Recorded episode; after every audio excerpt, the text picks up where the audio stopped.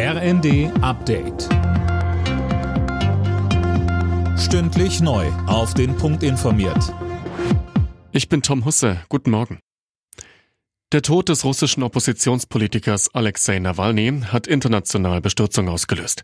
Kanzler Scholz sagte, Nawalny habe seinen Mut mit seinem Leben bezahlt. Imme Kasten. CDU-Chef Merz erklärte, das System Putin hat sein menschenverachtendes Gesicht gezeigt.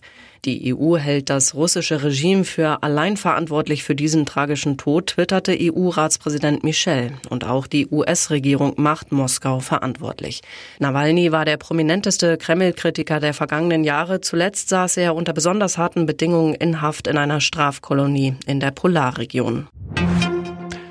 Bei der Münchner Sicherheitskonferenz diskutieren an diesem Wochenende wieder hunderte ranghohe Politiker und Experten die aktuellen Krisen. Neben dem Nahostkonflikt ist natürlich auch der Ukraine-Krieg wieder Thema.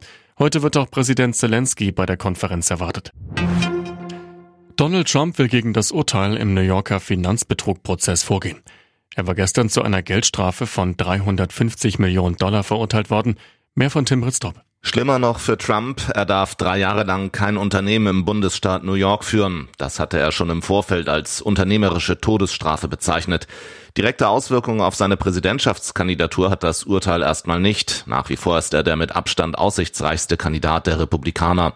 In den kommenden Monaten stehen allerdings noch weitere Prozesse an. Dabei geht es auch um Trumps Versuch, das Ergebnis der Präsidentschaftswahl vor vier Jahren zu kippen.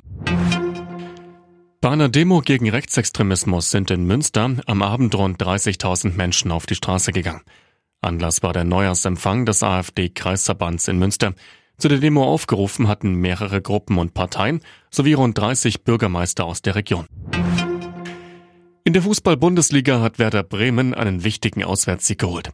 Beim ersten FC Köln gewannen die Bremer mit 1 zu 0 und bleiben damit in Sichtweite zu den Europacup-Plätzen. Alle Nachrichten auf rnd.de